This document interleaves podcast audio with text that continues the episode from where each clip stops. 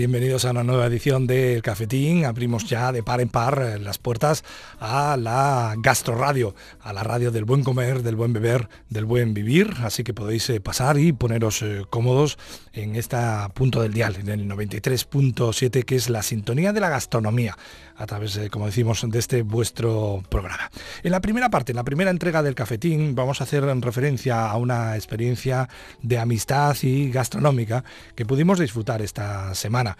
Eh, nos juntamos en el Riojano, pues un grupo de cocineros, de distribuidores, de gastrónomos y de periodistas de esto de la, gastronomía, para eh, pues homenajear a un eh, producto, a un plato como es el cocido lebaniego, teniendo en cuenta que la semana pasada se abría la puerta del perdón y que el cocido lebaniego es uno de los emblemas gastronómicos de, la región de, Potes, pues em, hubo unas cuantas personas que eh, tuvieron la idea de mezclar el eh, cocido lebaniego con un cava de calidad, con un cava como es el cava Gramona.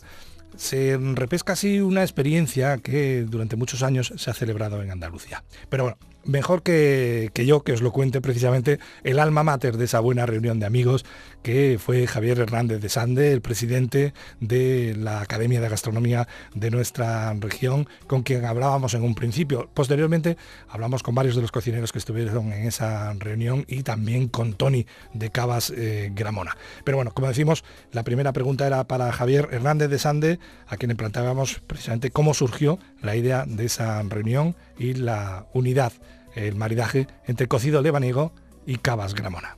Bueno, la idea surge porque hay dos amigos, Enrique Elber y Paco Lorente, que tienen un eh, restaurante en Cancellada, cerca de Marbella, que se llama La Sal, y allí se hacía este evento, es un cocido, en ese caso un cocido malagueño, y alrededor de ese cocido malagueño pues se reunía conversación de gastronomía. Había prensa, había cocineros, sumilleres, amigos, distribuidores, y se trataba de hacer una fiesta gastronómica, eh, hablar de temas gastronómicos y potenciar este tema gastronómico. Y sí que es verdad que tuvimos la suerte, y yo también, del apoyo de, de Cabas Gramona, porque la gente tiene que saber que los cavas van muy bien con el cocido, porque limpia la grasa del cocido, etcétera, ¿no? Y entonces nosotros hemos querido traer esa tradición aquí a Cantabria y hablamos con, Tony de Cava Gramona, nos dijo que sí, hablamos con Dani, que es su distribuidor, nos dijo que sí, y hablamos con el Riojano y el Riojano nos puso todas las facilidades para que se vaya a cabo.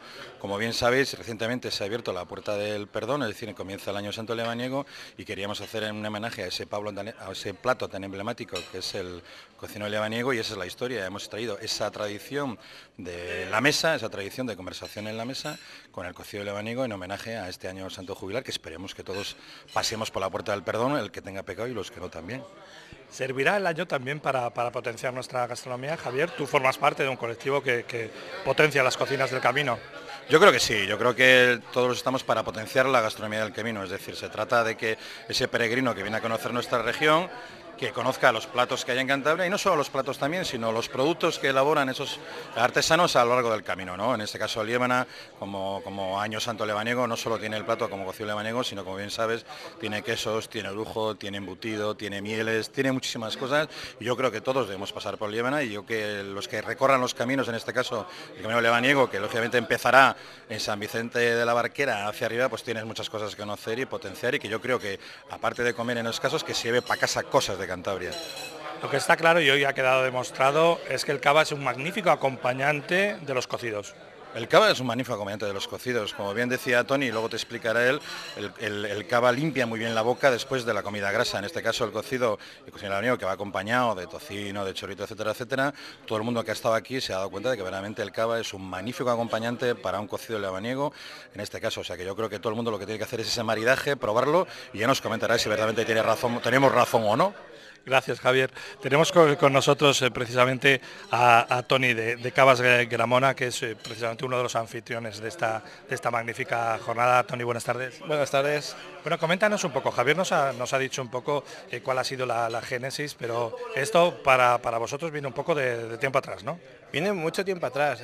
Esto nace, nace en Málaga, nace en manos de dos personas que son tremendamente inquietas en el mundo de la gastronomía, como son Enrique Beiber y Paco Lorente Y nace pensando en cómo podemos acompañar un cocido, pero no solo desde el punto de vista de la armonía o del maridaje, o llamámoslo como quieramos, sino desde el punto de vista de placer. Entonces, en un jardín fantástico como era el jardín del restaurante de la Sal, nos convocaban cada año a 10, 12 personas, mundo del periodismo, mundo de la gastronomía, mundo de la prescripción, para disfrutar sin más, para simplemente dejarnos llevar de las armonías que puede generar un cocido, de todo el placer, de la conversación, que en el fondo el plato y el vino sirven siempre para despertar esa conversación en una mesa, que es lo fantástico del mundo de la tarba, del mundo de la gastronomía. Eh, coméntanos un poco, ¿cuál es la realidad ahora mismo de Cavas Gramona a nivel de producción, exportación, vuestros vinos top ahora mismo en el mercado? Bien, nosotros somos una bodega, una bodega familiar, una bodega que actualmente estamos solo con ciento más, algo más de 130 años de experiencias, de vivencias, de plasmar un paisaje en una botella de vino, en el traspaso de la quinta a la sexta generación y con una mentalidad muy clara. Nos gusta hacernos mayores, nos gusta aportar muchísima crianza en el mundo de la burbuja y creemos que ese perfil es lo que hace que el perfil, eh, que el vino cambie, que tengamos un carbónico crujiente, que permita malidar, que permita armonizar productos y que nos sirva para salir al mundo, perder aquella mentalidad, aquella imagen de que el cava tenía que ser simplemente para el momento del brindis y poder disfrutar. Actualmente la exportación sigue siendo eh, un paradigma sigue siendo un camino pendiente, estamos actualmente entre el 12 y el 15% de, toda nuestra, de todo nuestro volumen de facturación, partiendo del hecho de que somos una bodega que en Cava hacemos 600.000 botellas, que es un volumen muy pequeño para todo lo que es el sector.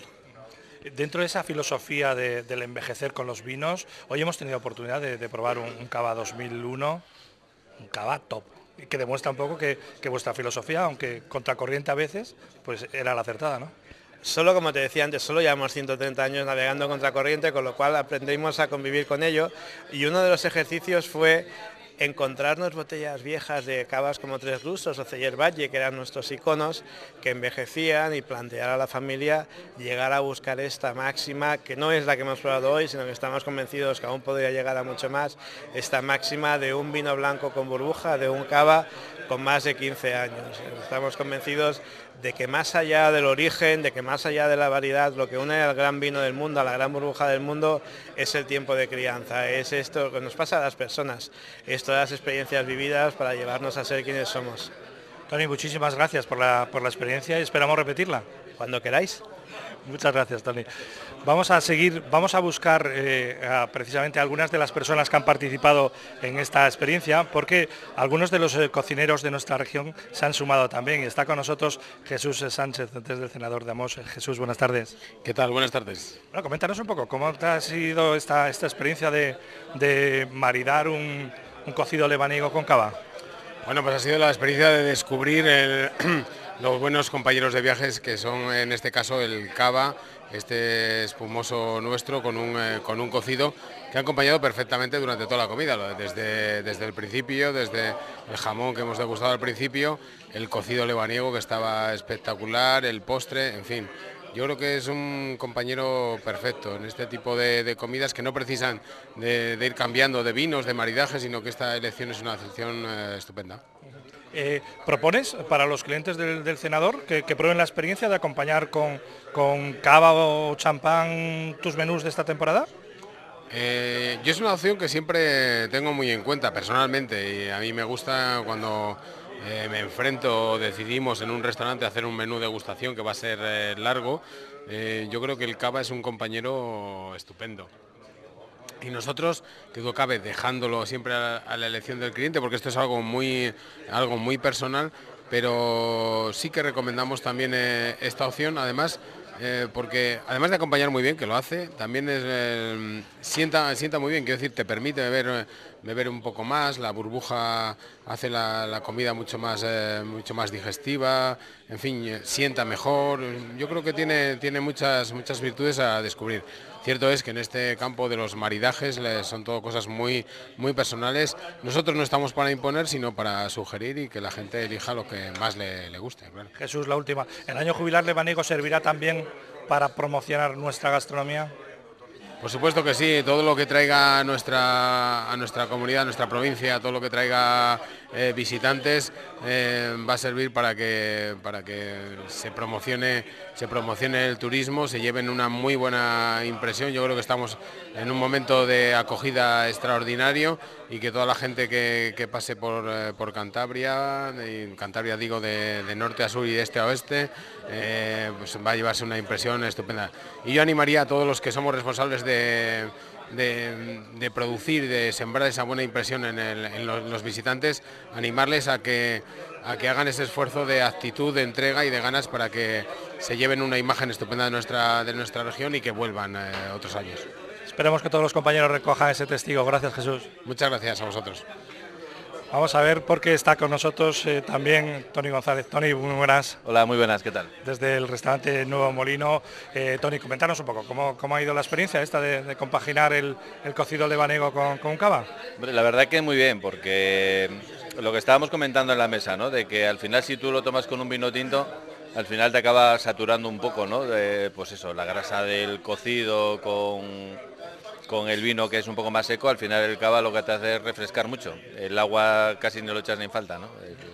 Tú eres un hombre además que gusta mucho de nuestra gastronomía a base, de los, de los eh, potajes. Eh, siempre que puedes lo intentas reflejar un poco también en, los menús de Nuevo Molino. Sí, a mí siempre me ha gustado, ¿no? Eh, pues bueno, pues de la zona que vengo y los sitios que trabajé al principio, que es mucho de eso, de guiso y, esto, pues bueno, sí que, sí que intento reflejarlo siempre, ¿no? Siempre hacemos algún guiño a algún plato tradicional. Comentábamos ahora mismo con, Jesús que la verdad eh, en los, en los menús gastronómicos vuestros, en los largos y estrecho, es una buenísima opción, ¿no? Antes que andar maridando, mezclando con tres o cuatro vinos, un, cava desde el principio, desde el aperitivo hasta el final de la comida, ¿no? Sí, hombre, al final el cava yo creo que te va, te va con todo, ¿no? Al principio siempre, siempre había, ¿no? Yo creo que los maridajes antiguos sí que era un poco el blanco, el cava con, pescados, ahora hoy lo hemos comprobado que perfectamente te va con un plato potente. Muy bien, Tony, pues eh, suerte y éxito para, el resto de la temporada. Pásame por favor aquí que Pérez, dame el toque, venga. Estamos eh, grabando aquí en el, en el restaurante El Riojano, lo que es una experiencia gastronómica que sin duda alguna, pues yo creo que ha servido para descubrir un, un maridaje para muchos inédito, pero que para otros es muy habitual como mezclar pues un, plato tradicional con un cava. Y está con nosotros Quique Pérez desde el restaurante Chique. Quique, buenas tardes. Buenas tardes, aquí en familia con unos amigos. Venga, coméntanos un poco, ¿cómo ha sido esta, esta experiencia del cocidito aquí de, de garbanzos con el cava? Pues a ver, eh, nos llamó este hombre Javier y bueno, falta tiempo para venir, cualquier cosa que me llame, sabe que cuenta conmigo y es un placer saludarle, pero tampoco me, sabía muy bien a qué venía, hasta que no me he sentado, de hecho, voy a decir una cosa, ya, ya había comido y he tenido que volver a comer otra vez pero creo que una experiencia de amistad y de, no sé, como muy... Me ha venido fenomenal, porque estaba un poco estresado y estas cosas vienen siempre genial.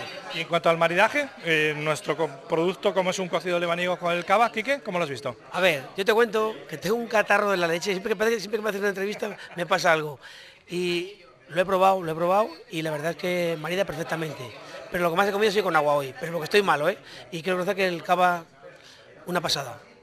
Tú eres un defensor de nuestros productos, de los productos de nuestra tierra. La verdad es que el año lebanigo tiene que servir un poco como escaparate ¿no? de la cocina cántabra. Nosotros tenemos ahora mismo el cocido ahora mismo en panorama y en el restaurante los 365 días del año, comidas y cenas. Te estoy diciendo que se vende muchísimo, ¿eh?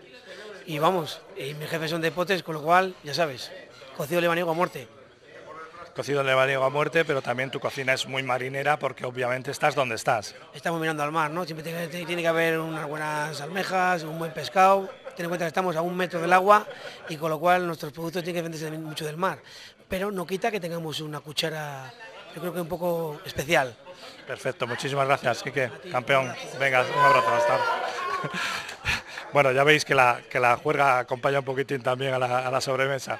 Y con nosotros David Pérez desde el Ronquillo. David, buenas tardes. Hola, buenas tardes. Bueno, ¿cómo ha ido la experiencia esta de, mezclar los garbancitos con el cava? Ha sido maravilloso. Y más lo que decía el hombre Garamona y Javi, que es una experiencia entre amigos, ¿no? Siempre es bonito también salir de nuestros negocios, encontrarte con amigos y, y una experiencia diferente. Sí, porque claro, vosotros estáis acostumbrados a trabajar mientras el resto nos divertimos, tener una oportunidad esta de compartir, ¿no? Profesionales de la mesa, con profesionales de, la prensa, de la distribución. Aquí es cuando os dais cuenta de lo que disfrutamos cuando estamos en vuestros restaurantes, ¿no? Y al final, pues eso, y también encima sido un poco el pique del Barça Madrid, yo, eh, un poco todo esto, y si es bueno tener un rato de estos para liberar la mente, es bueno. Hay una pregunta que hemos hecho al resto de tus eh, compañeros de, cocina, eh, David. Eh, ¿No piensas que, por ejemplo, cuando planteáis un menú gastronómico, un largo y estrecho, la opción de, un, cava, de un champán, de principio a fin, es una buenísima opción? Sí, es una opción maravillosa, lo único que creo que es un camino de largo, cultura, ¿no? Al final estamos entrabados en una tierra que es Río Gitis pura y bueno, ahora los blancos de Cantabria lo están haciendo genial, nosotros en casa apostamos por ellos al 100%, y bueno, por productos de Cantabria y el cava, al final todavía la gente lo toma como un champán, se acuerda de ese codorniz, de ese friseré, y el que entiende un poco el, cava o el champán es una maravilla. Pues el cava gramona, acompañado desde el jamón, al propio cocido, que eso es lo que se le ponga por delante, ¿no? Ha sido sublime, sublime. Eh, y la última botella, esa del 2002, ha sido apotésico.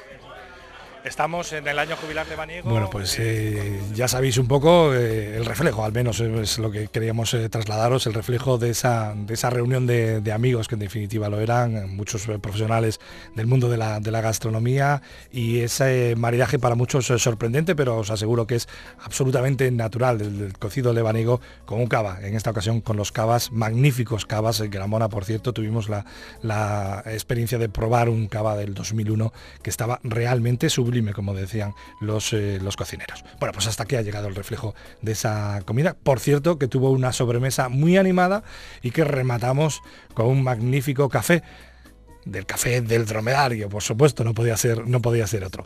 Por cierto, vamos a hacer un paréntesis ahora en el cafetín, te vamos a ofrecer la noticia gastronómica del día, mientras pues saboreamos también otro café del dromedario.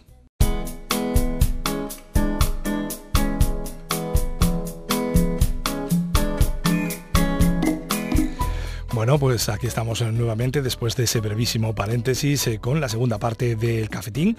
Ya sabéis que en nuestro programa nos gusta mucho hablar de producto, de producto de Cantabria y también de productores, de esa gente que de forma artesanal pues ponen en el mercado una gran diversidad de productos, sean estos pues eh, del mundo de la cerveza, del vino del mundo de la alimentación y en este caso, en este caso, en el cafetín vamos a conocer un poco más de, de cerca un proyecto con nombre propio, Calma Chicha Ecogranja. Se trata de una huerta ecológica ubicada en Tagle, en el municipio de Suances, un proyecto en el que se llevaba trabajando bastantes años y que ahora pues eh, sus protagonistas empiezan a recoger un poco el fruto. Desde el inicio la idea era crear una huerta ecológica y sostenible que pudiese garantizar la, producción de eh, productos, valga la redundancia, de calidad hacen repartos a domicilio sin coste añadido y por lo tanto pues puedes eh, tener tus productos, tomates, lechugas, eh, puerros a la puerta de casa o también en tu restaurante, porque es otro de los, eh, de los eh, palos que se toca desde Calma Chicha, desde esta ecogranja, el intentar servir a la gente de la hostelería de la comarca. Así que hasta allá que nos fuimos, hasta, hasta Tagle, con los micrófonos del cafetín y estuvimos hablando con Fernando Calvo Sánchez, que es precisamente pues, el protagonista de este proyecto de Calma Chicha Ecogranja. Le preguntábamos en principio pues, cómo había llegado hasta este proyecto, cuál había sido su formación. Bueno, yo, buenas tardes. Eh, yo estudié máquinas navales y estuve trabajando un tiempo en mantenimiento y decidí cambiar de estilo de vida y me decidí por emprender un proyecto en el ámbito de la agricultura ecológica y para eso estudié un módulo de, un módulo de, formación profesional de técnico en producción agroecológica se pone se hace en ERAS y me decidí por alquilar un terreno y empezar un proyecto de una agricultura ecológica, bueno, de una huerta ecológica eh, con intención de producir y servir alimentos de calidad a, gente de la zona, entre la zona de Suances y Torlavega. Antes de decidirte por esta parte de la producción ecológica, bueno, eh, miraste otros, otros campos también, ¿no?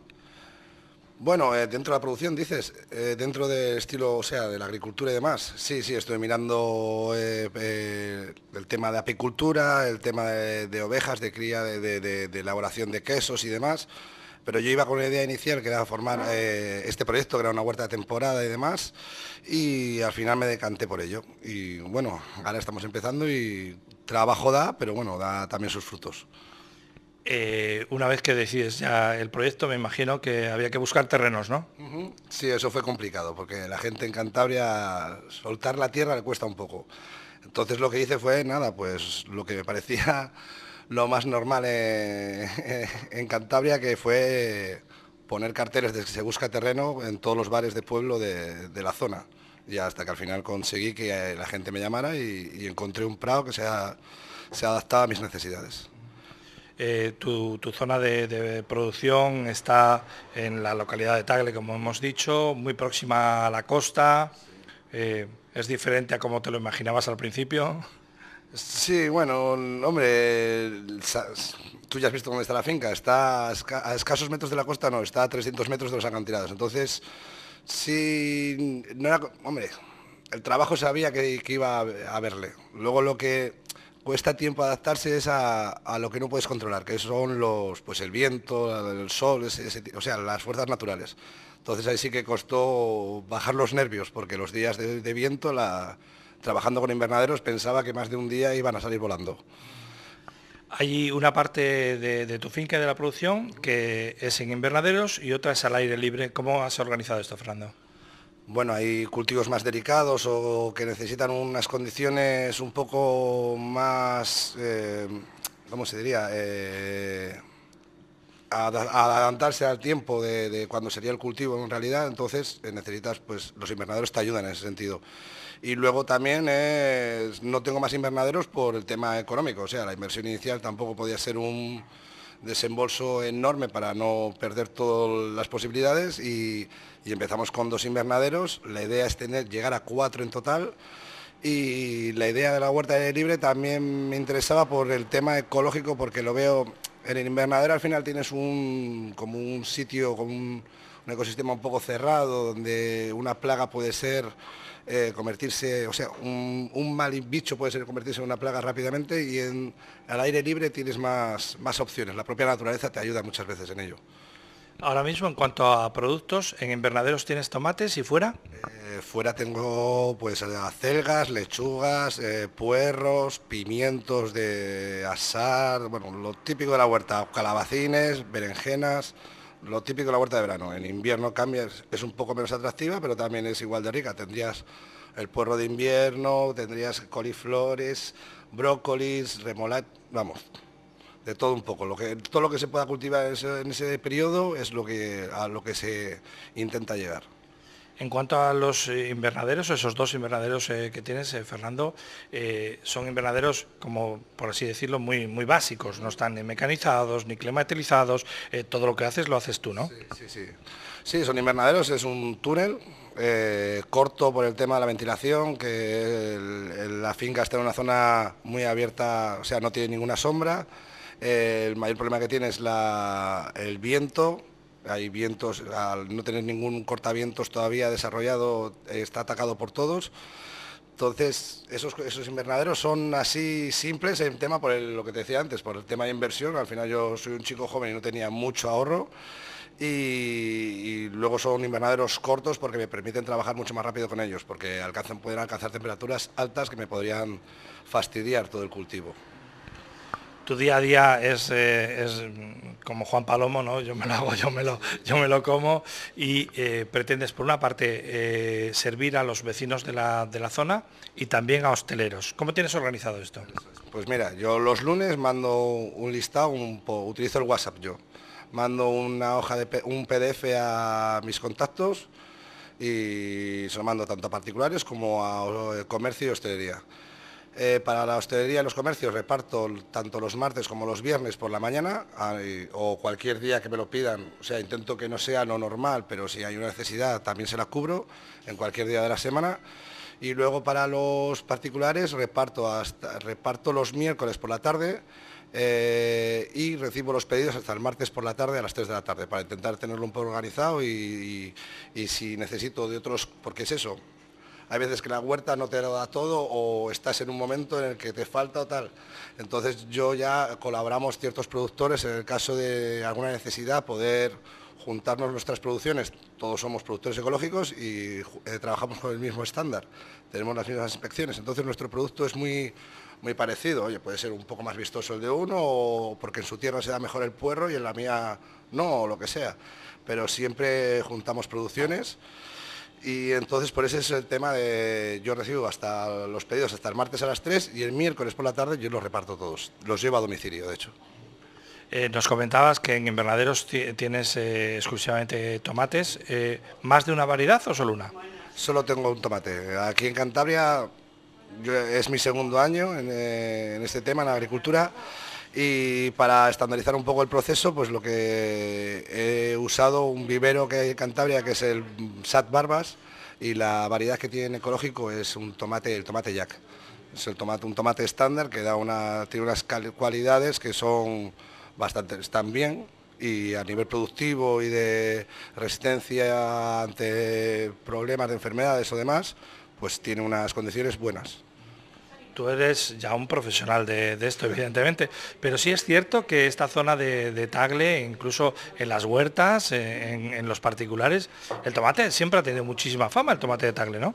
Sí, así es, así es. Bueno, la gente en Cantabria la gente aprecia el tomate, la verdad es como un producto de temporada, es el producto de temporada estrella del verano y si quieres tener un tomate es una planta muy exigente, entonces aquí las condiciones, hablando con otros productores a mí me dicen que igual tengo más suerte con los hongos por el tema de, la cercanía de la mar, que la reseca un poco la sal, por ahora no he tenido esa suerte parece, pero luego sí que las condiciones, la brisa del mar atenúa mucho las temperaturas, entonces con veranos con mucha sol, como está pasando este y el pasado, si no hubiera un poco de atenuación de la temperatura, igual habría problemas. Yo creo que esas condiciones cerca de la costa mejoran todavía, con mi pequeña experiencia, eh, parece que mejoran un poco la huerta. Comenta un poco para los oyentes del café, Fernando, ¿cómo es, cómo es un, un día normal tuyo? ¿Te levantas? Bueno, pues a ver, ahora en verano he cogido la costumbre, o estoy intentando coger la costumbre de levantarme pronto por el, porque los días son, un día de sol ahora en verano es bastante puñetero. Entonces, pues a las 7, 7 y media intento estar en la finca, lo típico, típico, echas una mirada a todos los cultivos, a ver si ves algo de repente, una inspección visual que te llama la atención, y luego, suponiendo como sea el día, empiezo dando un riego o no, porque también varía, por ejemplo, los tomates, que es lo más complicado, y lo demás, pues bueno, si sé que no va a soplar viento, pues también riego, si tiene necesidad, obviamente. Después, pues tengo algunos días específicos para tareas específicas, por ejemplo, los jueves y los viernes tengo que podar tomates, las tomateras sí o sí. Tengo alguna, algún riego con fertilizante cada X tiempo o algún tratamiento cada X tiempo, que son tratamientos eh, preventivos que tengo que dar para intentar evitar, porque es el tema del ecológico. En el ecológico se trata, como en toda la agricultura, pues se trata con productos ecológicos, pero se busca prever el problema, o sea, se intenta ser preventivo con la enfermedad. Entonces intenta siempre mantener la planta fuerte. Entonces, dentro de la rutina de mi día a día, pues eso, pues si tengo que dar sé que está fructificando con el tomate, sé que tengo que dar un fertilizante ecológico, que son pellets de animales, pero con una formulación un poco más hacia potasio, cosas, esas cosas. Luego, pues si es día de pedido, pues organizar los pedidos y y si no, pues eso, pues ves que has crecido la hierba, pues te toca segar hoy. sí, porque, mm, bueno, queda muy bonito siempre esto de hablar de emprendedores y estas cosas, pero al final tú plantas, tú recoges, tú comercializas y tú repartes, ¿no? Sí, sí, exactamente, yo lo hago todo. Bueno, hombre, al principio es empezar, también es... aprendes sobre la marcha muchas cosas, te obliga a ser un poco organizado porque si no hay veces que no llegas a los sitios, pero bueno, se lleva, se lleva. Oye, ahora en el mundo de la, hostelería se lleva mucho esto de, los de productos de kilómetro cero. ¿Tú has encontrado respuestas, has encontrado apoyo por parte de los hosteleros de aquí? ¿Les gusta? Dice, bueno, oye, pues basta que sean los tomates de Tagle, los porros de aquí, de, Fernando, que nos da garantía. ¿Has encontrado respaldo en ese sentido? Sí, sí, así es. De hecho, eh, Suances pertenece a la Mancomunidad de Municipios Sostenibles, entonces forma parte de una iniciativa que creo recordar que era la Agenda 21, que es un proyecto europeo, en el que se busca, en, este tipo de, municipios, buscan eh, negocios sostenibles, que tenga una... Bueno, que, formen parte del municipio el que lo produce y el que lo vende y que haya un intercambio entre ellos. Entonces sí, a, través de la Agencia de Desarrollo Local yo sí he tenido bastante apoyo eh, y luego por parte de los productores, de los, de los hosteleros mejor dicho, sí que aprecian el producto porque eh, el tema de dar un producto local, la gente cada vez está más concienciada con, lo que come y le gusta, y me incluyo yo, cuando vas a un sitio de, turismo, de turista te gusta comer lo de la zona o lo que algo que te llama la atención, lo de siempre no es algo interesante. Entonces sí, sí, sí lo hay. Yo estoy vendiendo a gente como el Suca, la Dársena, la Surfería, el Maraca Loca, gente que sí, que intentan dar producto local, que intentan dar una comida sana y de calidad, ese tipo, ese tipo de cosas. Y yo creo que al cliente le gusta el tema del kilómetro cero. Eh, estamos muy en la cola de este, este tipo de producción pero yo creo que cada vez más gente le gusta la cercanía al producto, saber de dónde viene, ese tipo de cosas. Sinceramente, ¿cuántas aplicaciones tienes en el móvil para mirar el tiempo, los vientos? Pues tengo cuatro directamente y cada día las miro tres o cuatro veces. De hecho, el día 5 me, me suele llegar un mensaje de que se me han acabado los datos del móvil.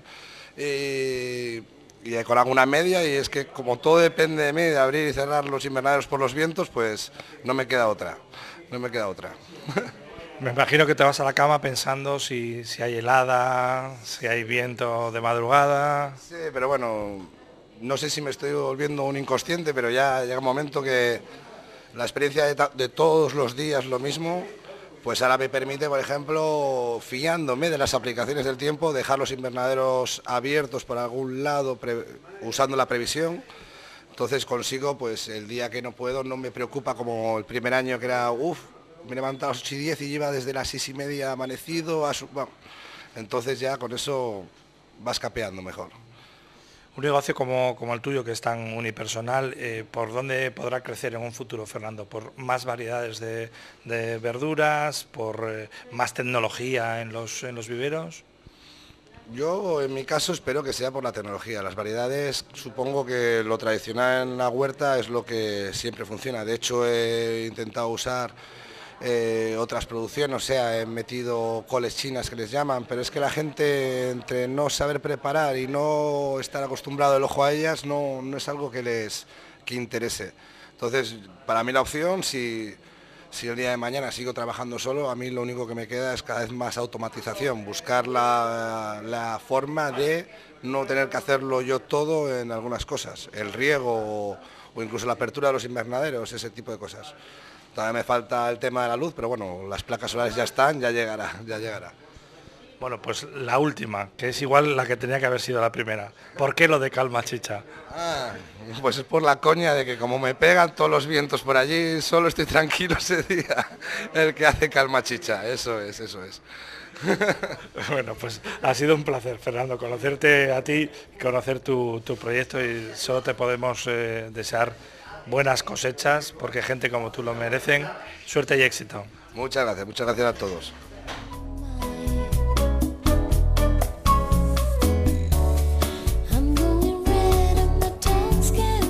Pues sí, la verdad es eh, toda la suerte del mundo para gente como Fernando porque se la merecen eh, a, raudales. Bueno, pues hasta aquí ha llegado una nueva edición del Cafetín que yo espero que os haya, os haya gustado y eh, con esa intención la, hemos hecho como, como es habitual desde aquí, desde Onda Cero Torre la Vega. Yo me quedo por aquí, recogiendo, cerrando el establecimiento, os deseo un buen fin de y nos vemos, nos escuchamos en una próxima ocasión.